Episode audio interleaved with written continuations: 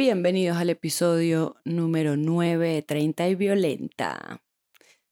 Hoy por fin voy a tocar el tema que muchos de mis amigos yo sé que están esperando, que la gente que por ahí ha escuchado estaban como marico cuando ir a hablar de esto. Mi mamá me dijo que no dijera tanto marico, pero lo siento, mamá, discúlpame. Y es aproximadamente en un mes me caso. Sí, muchachos, muchachas, muchaches, me caso. Esto va a ser una serie de varios episodios, de varias partes, donde les voy a contar el proceso. Tengo casi un año organizando la boda y no he hablado antes del tema porque quería esperar a estar en las últimas, en los últimos meses, las últimas semanas para poder contarles bien cómo qué he vivido, qué conclusiones he sacado, cómo ha sido el proceso, cómo tener un panorama más amplio y poder contarles ya con toda la verdad y sin ningún tipo de filtro como ha sido todo. Bueno, entonces en esta parte quiero empezar a contarles más o menos cómo ha sido todo. Quiero sobre todo enfocarme en, bueno, contarles hace cuánto nos comprometimos, hace cuánto decidimos casarnos, cuándo empezamos con todo esto y todo lo que hemos vivido a nivel emocional, familiar, social, económico, como todos estos tipos de cosas que se han empezado a revolver desde que empezamos a planear todo esto. Realmente todo empieza en el 2019.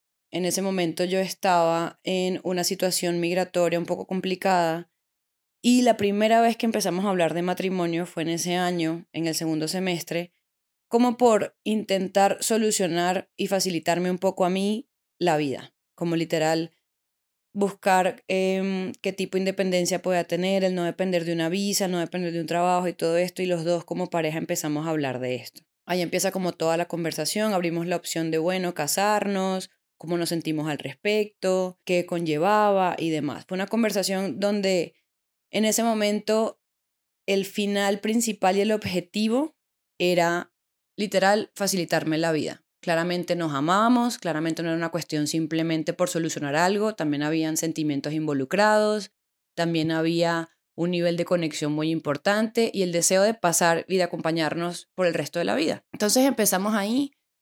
Me acuerdo que, pues como fue muy conversado, fue una conversación súper madura, igual no dejó de ser muy lindo y muy emocionante me acuerdo que en ese momento le contamos a mis papás, a sus papás, amigos cercanos, la idea, no sé qué, toda la gente se emocionó un montón, pero yo me acuerdo que personalmente no dejaba de sentir como yo realmente no quiero casarme solo por esto. Y no me estaba casando solamente por una visa, me estaba casando por muchas cosas más, pero lo que nos afanaba en el momento era eso. Y, y no me sentía tan cómoda con el hecho de, ah, ¿por qué afanar algo tan lindo y tan especial? Como por mí, me daba como hasta impotencia.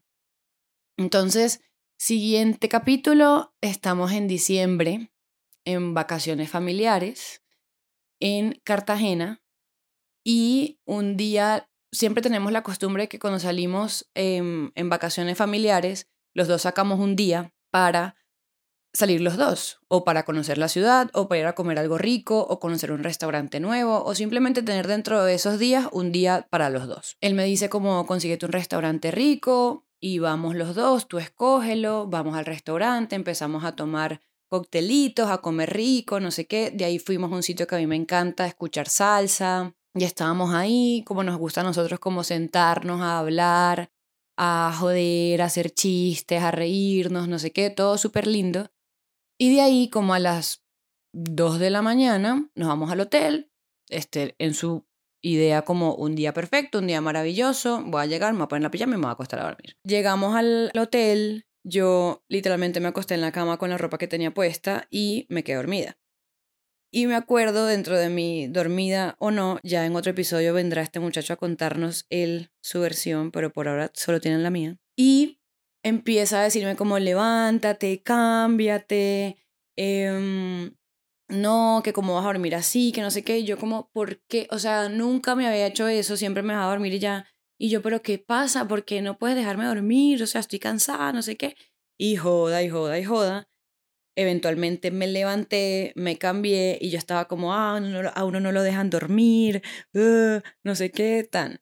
Cuando termino de ponerme la pijama, volteo y está mi novio con un anillo en la mano.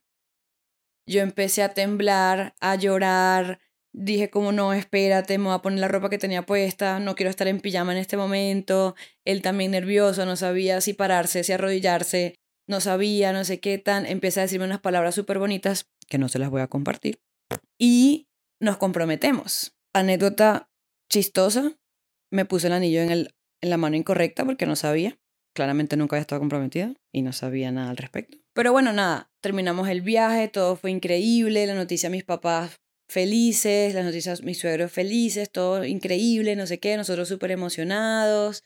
Yo también emocionada y sorprendida porque como ya habíamos hablado del tema de una forma como súper madura, súper estos son los pasos a seguir, como un poco más ejecutiva la decisión, este fue el momento meramente romántico, sensible, vulnerable de los dos y era un recuerdo que no era, sino que es y seguirá siendo un recuerdo muy bonito con el que seguiríamos a partir de ese día. Entonces nada, para hacerles el cuento corto, llega la pandemia en el 2020, em, mi novio estaba fuera del país estudiando, yo estaba en Medellín, me quedé atrapada con mis suegros, pasaron cinco o seis meses, él vuelve, nos mudamos juntos, toda esta vuelta y empezamos a construir toda esta vida en pareja, la rutina. Afortunadamente los dos habíamos vivido antes solos, por separado, entonces no fue como que salimos de la casa de nuestros papás a vivir juntos. Creo que eso ayudó a que no fuera tan difícil, pero igual es complicado construir la rutina en pareja.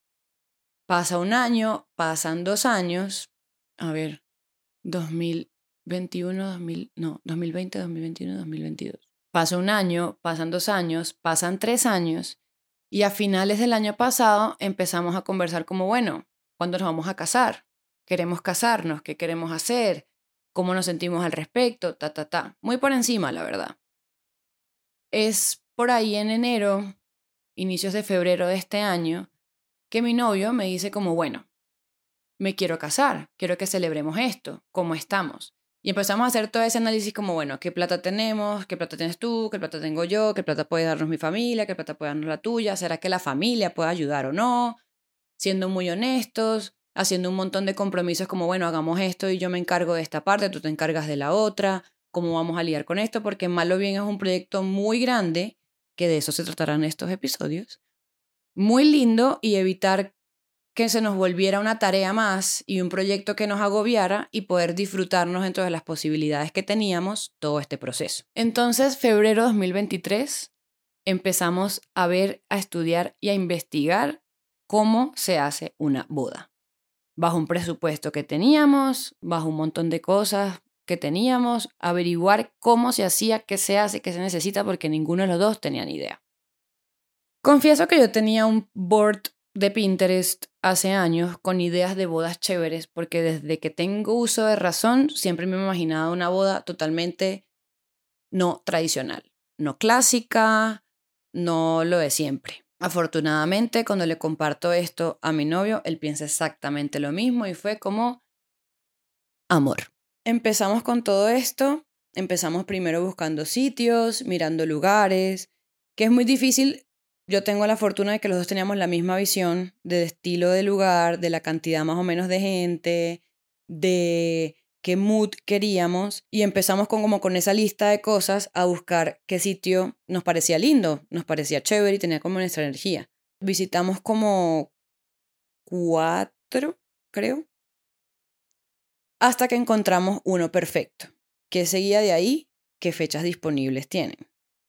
¿Qué pasa? Yo ya había leído con lo que había investigado de que, o sea, tienes que planear una boda mínimo con seis meses de anticipación, mínimo. Y a mí me parecía súper poquito. Entonces, hablando con el sitio, no sé qué tan, nos dio la fecha, noviembre de 2023, bla, bla, bla, perfecto, tenemos tiempo. Me acuerdo que en ese momento mi novio era como, ah, pero es como muy lejos, y yo como, sí, pero entiende que igual de mi lado, la mayoría de mi familia está totalmente dispersa por el mundo y eso le da tiempo a la gente para organizar. De tu lado también, a nivel de plata es mucho mejor tener 10 cuotas de pago a tener 6, o sea, como un montón de cosas que se van sumando a todo esto. Entonces, listo, decidimos, conseguimos el sitio, conseguimos la fecha, que sigue, lista. que medio la teníamos cuando empezamos a buscar los sitios, pero nos tocaba ya ponerla como en serio. Lista, perfecto, cerrar, consejo, siempre son más invitados de lo que uno cree. Yo pensé que mi boda, no, algo chiquito, algo cerca, solamente amigos cercanos, solamente familia con la que tengamos contacto, solamente ta, ta, ta, ta, ta, No vamos a invitar muchos plus one, no sé qué tan. Termina siendo una boda como de 120 personas, aunque uno no lo quiera. Y por eso les digo, siempre son más de lo que uno cree. Tengamos en cuenta que somos dos diseñadores, que nos encanta la atención al detalle, que nos encanta dentro de lo posible hacer casi todo nosotros y dejar muy poquito tercerizado cuando son cosas tan personales. Entonces, mandar el save the date, diseñarlo, imaginárselo, empezar a hacer un montón de listas que queremos de la decoración, que queremos de la música, que queremos de nuestros vestidos y de, tu traje, que queremos de que queremos de mi vestido, que queremos de tu traje, que queremos para los invitados, que queremos el mood, no sé qué, bla, bla, bla. Arrancamos con eso y más allá de darles detalles como de planeación de boda, pues que me dirán ustedes si los quieren, pero realmente mm, no ha sido como nada anormal a lo que ya uno sabe. Empezamos a tener un montón de encuentros, de conversaciones, también de discusiones y un montón de cosas sobre varios aspectos. Hablemos primero de lo más densito, para salir de eso de una vez, y es el aspecto emocional.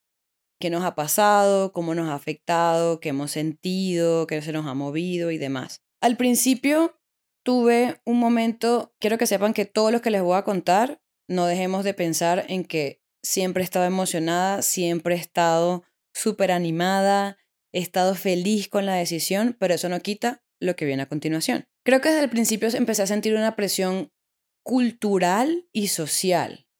Como, bueno, me voy a casar, me quiero casar no tradicional, pero yo nunca he querido una, una boda eclesiástica porque pues no me considero creyente, entonces me parece como nada que ver, mi novio tampoco es creyente no, no consideramos nada que ver, pero entonces ¿será que ya tomando la decisión, será que sí toca como por como porque siempre he ido a bodas eclesiásticas, y que no conozco otra cosa, ¿será que sí? Yo me acuerdo que en terapia toqué un tema que era como me voy a casar, pero simplemente pienso en casarse significa que después uno se puede divorciar y no quiero ser una persona divorciada. Y fue como, ¿por qué estás pensando en divorcio si ni siquiera te has casado?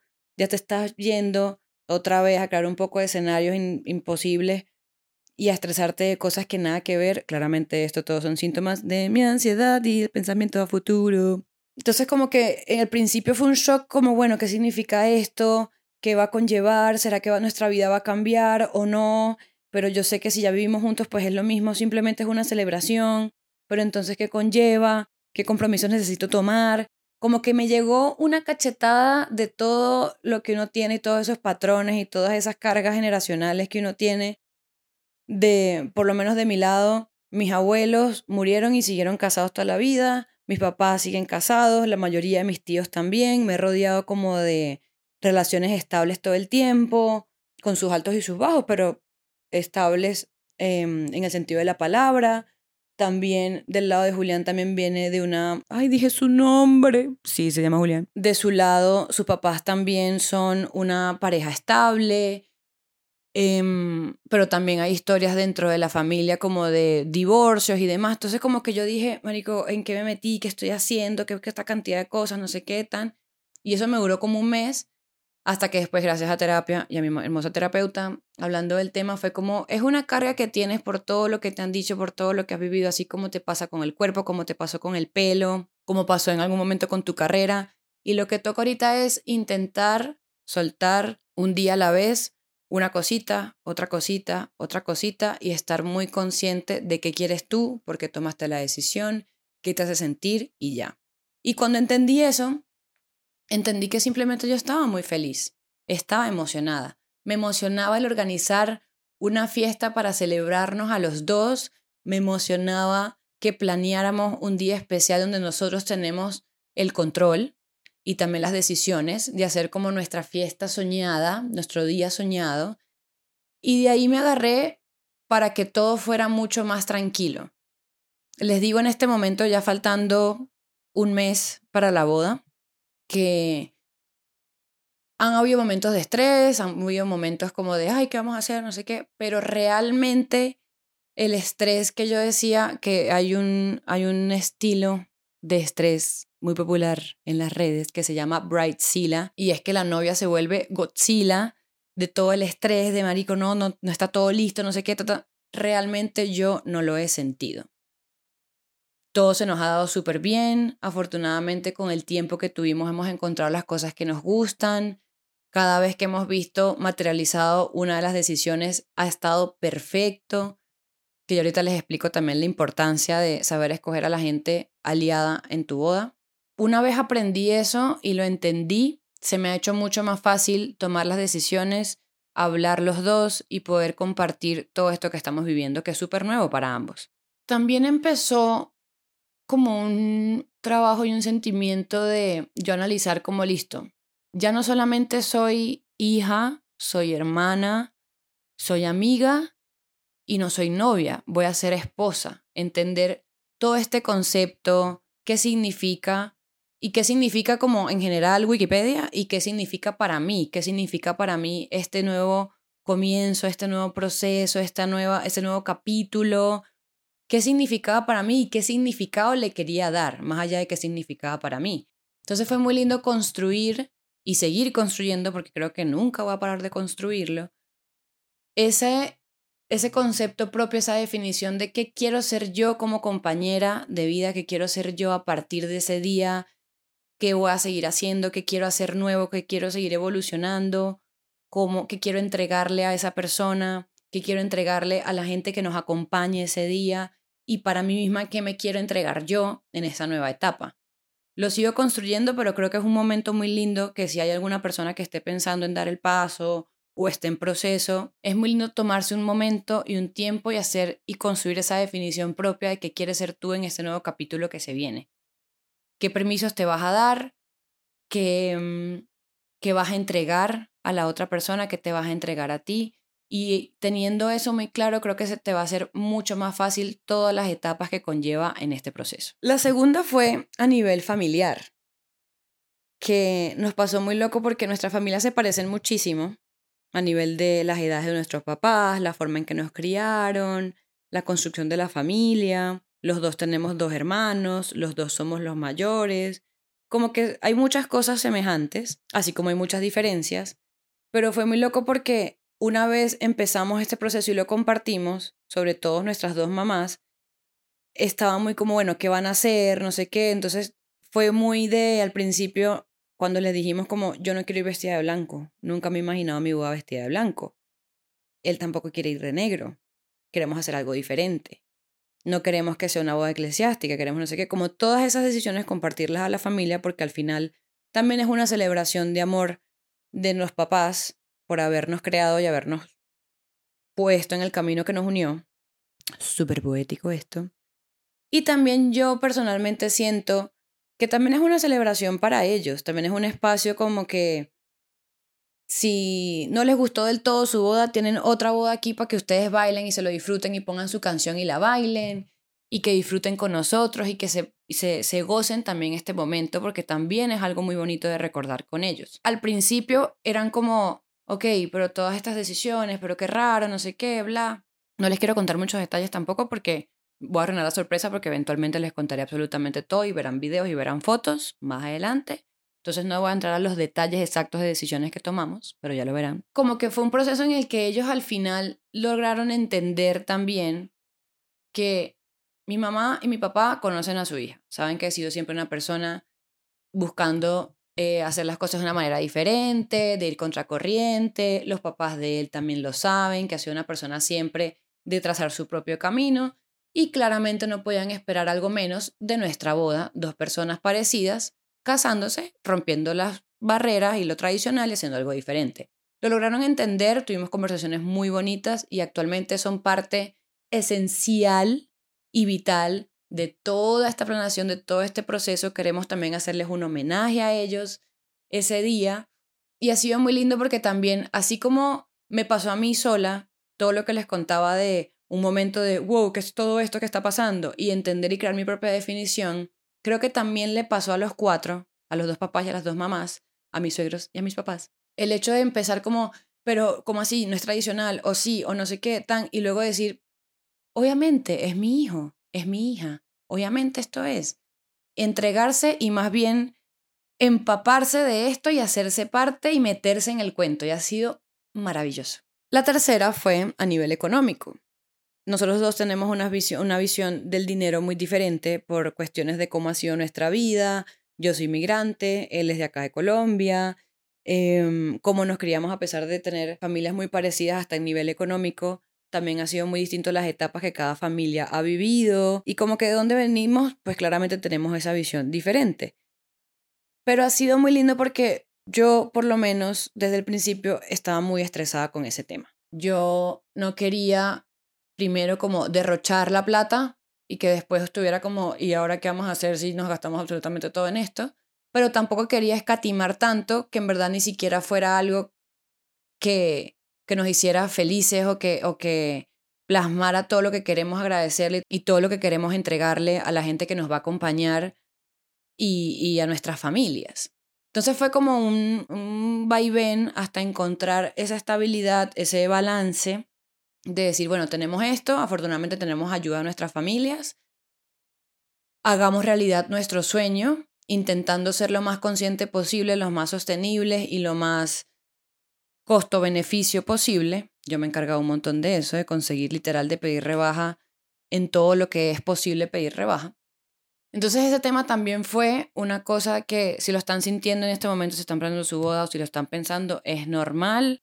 Es un mes o dos meses de estrés como ¿por qué decidí hacer esto si me estoy gastando demasiada plata? Me hubiera ido de viaje o me hubiera ido no sé qué, me hubiera escapado y me hubiera gastado toda esa plata en mí. Pero les vengo a compartir mi visión y es que es un día donde queremos celebrar el amor en general.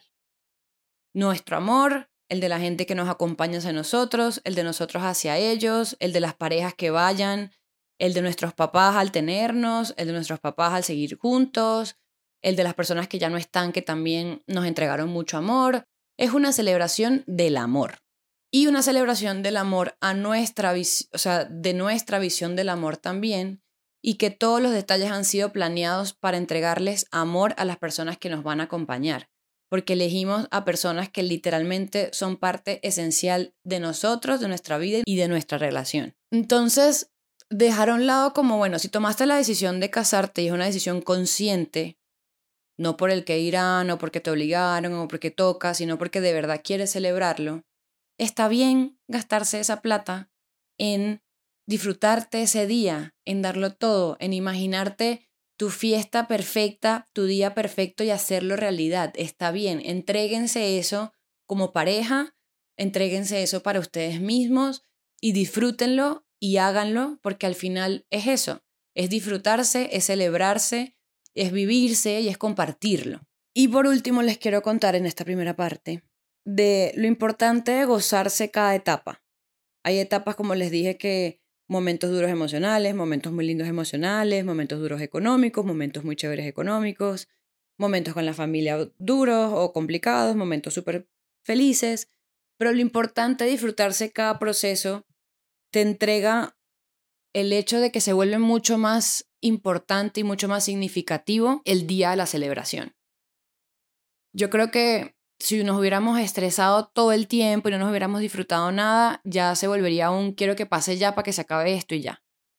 O si hubiera sido todo completamente perfecto, ideal, no estaríamos listos para que si el día anterior nos pasa un contratiempo, estemos preparados para solucionarlo. Entonces creo que hay que disfrutarse todas las etapas, porque personalmente creo que no es porque es la única vez que te vas a casar. Yo en este momento amaría que fuera la única vez y que yo pase toda mi vida con mi novio. Pero hay que ser realistas y puede que no. Yo quiero que sí, pero puede que no. Y a pesar de que puede que no sea la única boda de tu vida, siempre va a ser la primera. Siempre va a ser esa ilusión, siempre va a haber esa magia de esa primera vez. Entonces, excepto la primera vez, es horrible la primera vez, tú sabes la otra. Entonces ese sentimiento tan lindo de saber que va a ser la primera vez de algo, que uno después de que va creciendo, a uno le quedan muy pocas primeras veces de cosas, es en vez de ponerlo como una presión o como es la primera vez, tiene que salir perfecto. No, es disfrutárselo como estás aprendiendo a leer, estás aprendiendo a escribir, estás aprendiendo a hablar. Vas a aprender, estás aprendiendo a hacer algo y cuando lo logras lo vas a disfrutar. Yo estoy aprendiendo a planear una boda y qué significa casarse y cuando me case voy a empezar a vivirlo y lo voy a disfrutar. Por ejemplo, nosotros no contratamos una wedding planner por primero el hecho de intentar ahorrar y segundo que al ser dos diseñadores yo creo que ninguna wedding planner nos iba a aguantar. Realmente. Y creo que literal ninguna nos hubiera aguantado. Entonces quisimos buscar una coordinadora de eventos una persona que literalmente organiza y hace toda la logística. Todas las decisiones quedaron en nuestro lado. Como diseñadores empezamos a diseñar invitaciones, todo el stationery de la boda, toda la papelería. Stationery significa papelería. Las decisiones de los floristas, de los decoradores, cada momento hicimos una narrativa, porque también somos súper intensos y claramente hicimos una narrativa de cada espacio y de cada momento de la ceremonia y de la fiesta en sí. El, el solo hecho de organizar un board en Pinterest, un mood board o algo del mood que quieres de la boda, el mood que quieres de las fotos, el mood que quieres de la decoración, de las flores, de tu vestido, de su traje. Todo eso es muy lindo porque literalmente es hacer un proyecto que es simplemente para hacerte feliz a ti y a tu pareja, para hacerse feliz a ustedes.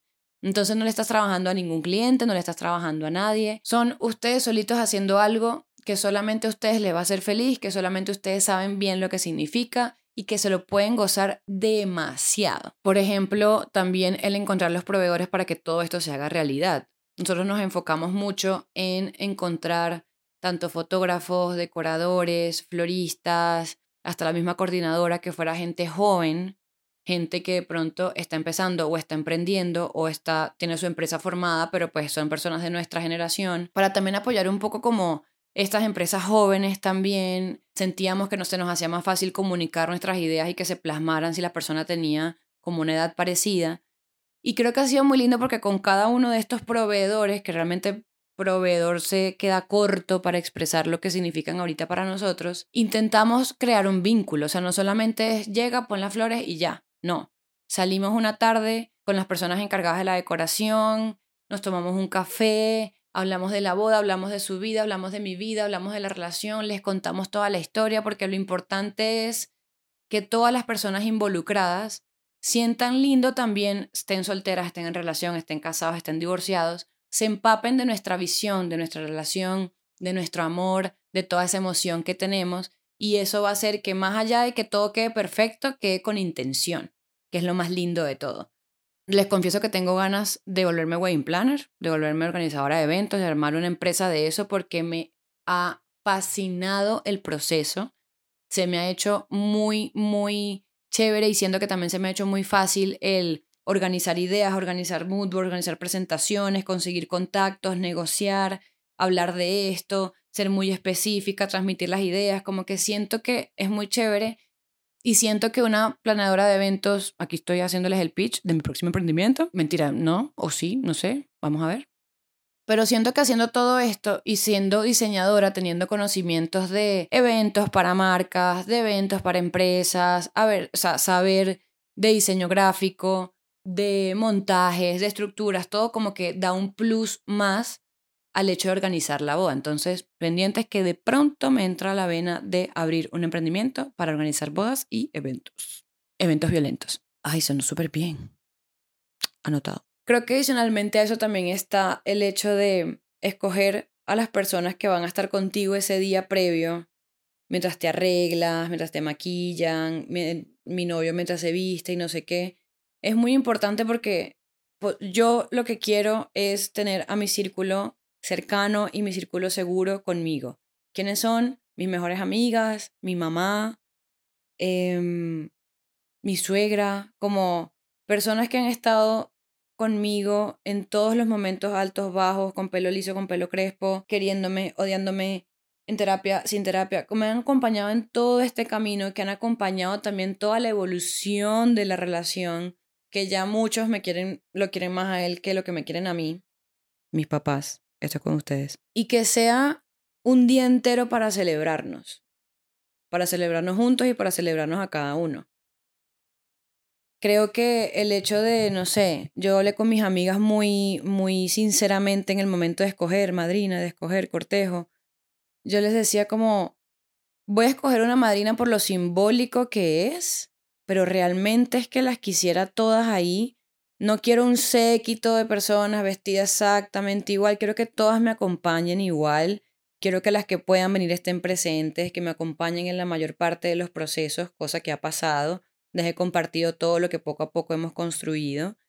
Y siendo muy honesta con las demás por si tienen en este momento que tomar esa decisión y se sienten como presionadas y no sé qué. Realmente yo creo que, o por lo menos me pasó a mí con mi grupo de amigas, que somos un grupo tan honesto y tan sincero que yo les puedo decir como, miren, la escogí a ella por esto, esto y esto y esto, no es mejor que ustedes, no es más que ustedes, todas son iguales para mí, todas son hermanas, pero esta persona simplemente es un momento en el que quiero agradecerle por todas las cosas que ha hecho, un momento como de highlight para ella, todas van a tener su momento conmigo, las amo a todas por igual, pero quiero darle este espacio a esta persona. Y es muy importante porque es un momento en el que hay mucha como cosa, como que se puede volver complicado eso si tienes un grupo como que no es tan honesto y no es tan directo, que se rayen y te digan, no, pero ¿por qué ella y por qué no todas y por qué no sé qué? No entiendo. Como que se vuelve medio toxiquito. Si las personas realmente los quieren y saben lo que significa ese día para ustedes, van a dejar todo ese ego a un lado y van a respetar sus decisiones, su intención, van a entender de dónde vienen las decisiones, los sentimientos que tienen. Suelten porque lo más importante es que tanto tu pareja como tú estén conformes, estén felices, estén tranquilos y estén conectados. Todo lo demás sobra. Entonces, bueno, eso quería contarles de esta parte número uno de Me caso a los 30. Esto sale el día antes de mi despedida de soltera, de nuestras despedidas solteras, porque terminó siendo el mismo día, pero son diferentes, son separadas. Entonces, posiblemente la próxima semana les traiga todos los chismecitos de qué me hicieron de despedida de soltera, de qué avances tenemos de la boda. También habré tenido la prueba del vestido y la prueba del traje. Y les contaré todo de mi despedida. Solamente sé que tengo que irme vestida 90s baby. Y nada, no sé nada más, no sé qué vamos a hacer, no sé absolutamente nada. Solo sé quiénes van a ir y la temática. Porque claramente mis amigas me conocen demasiado, mis amigos me conocen demasiado hicieron una fiesta temática porque saben que amo disfrazarme y vestirme temático para cosas. Entonces nada, suscríbanse, denle like al video, compartan el video, mándenle esto a esa amiga que está por casarse, que está pensando en casarse, a ese amigo que quiere proponer. Láncenle el videíto para que se inspiren, para que se calmen, para que tengan su, su drenaje en un momento.